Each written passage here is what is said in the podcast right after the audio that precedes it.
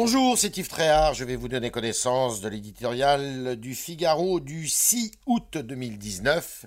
Il s'intitule Atterrissage risqué.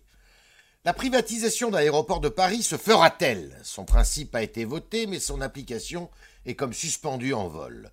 Le gouvernement n'a pas renoncé. Il attend juste une éclaircie durable à l'horizon, car l'atterrissage présente des risques.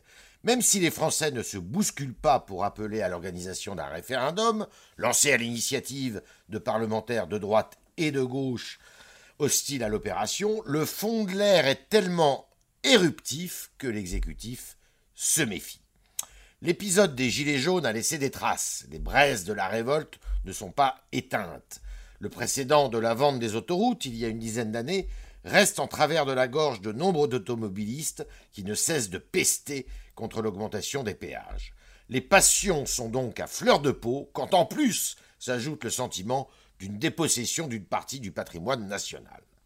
La raison commande pourtant de dire que la privatisation d'ADP, dont l'activité n'est pas délocalisable, n'aurait rien de scandaleux. D'abord, gage de sécurité, le contrôle des frontières et la régulation du trafic continueraient à être exercés par des agents publics. Ensuite, l'État a tous les outils juridiques à sa disposition pour imposer aux futurs actionnaires des règles strictes de gestion renégociables tous les cinq ans.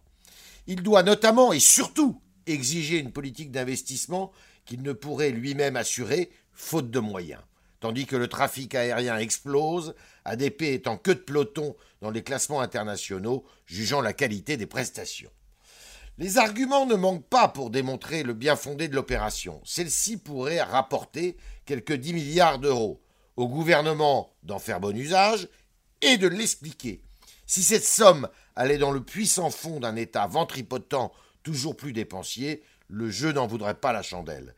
Si elle était, en revanche, destinée à financer des innovations d'avenir profitables aux Français, la prévertisation prendrait alors tout son sens.